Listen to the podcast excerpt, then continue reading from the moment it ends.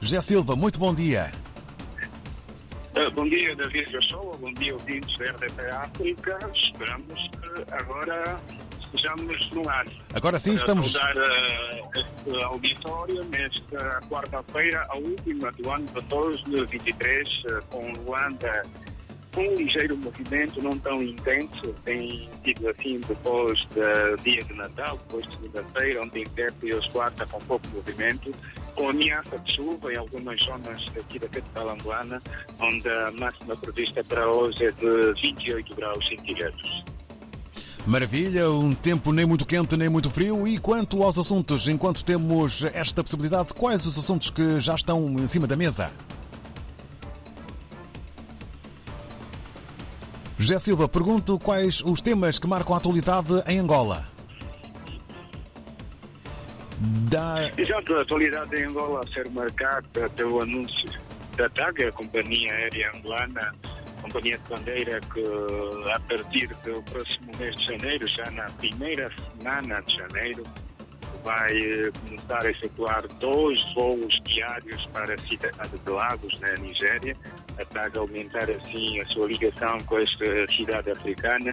Uh, tendo em conta a procura que tem registrado.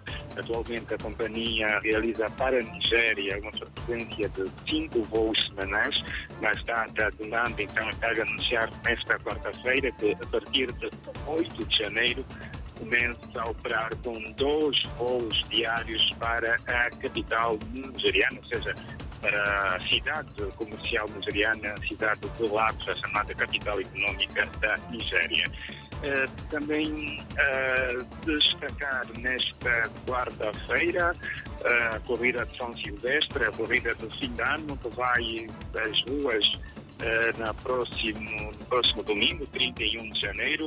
As inscrições para São Silvestre de Holanda encerram hoje, quarta-feira, e segundo a última atualização feita pela Federação Angolana de Atletismo, 2.500 atletas estão inscritos entre profissionais, amadores para participarem nesta São Silvestre de Luanda, também com participação internacional.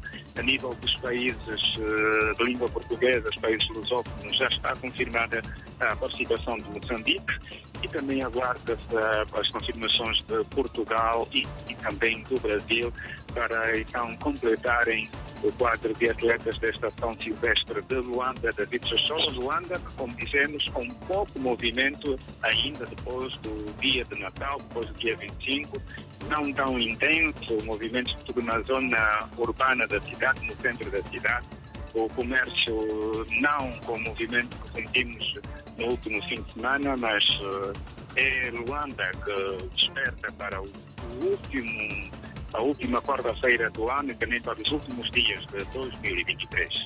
Um obrigado ao Gé Silva. Fica aí um cantando. Votos de uma boa jornada. Estamos em permanente contacto. Um abraço. O Gé Silva está em Angola.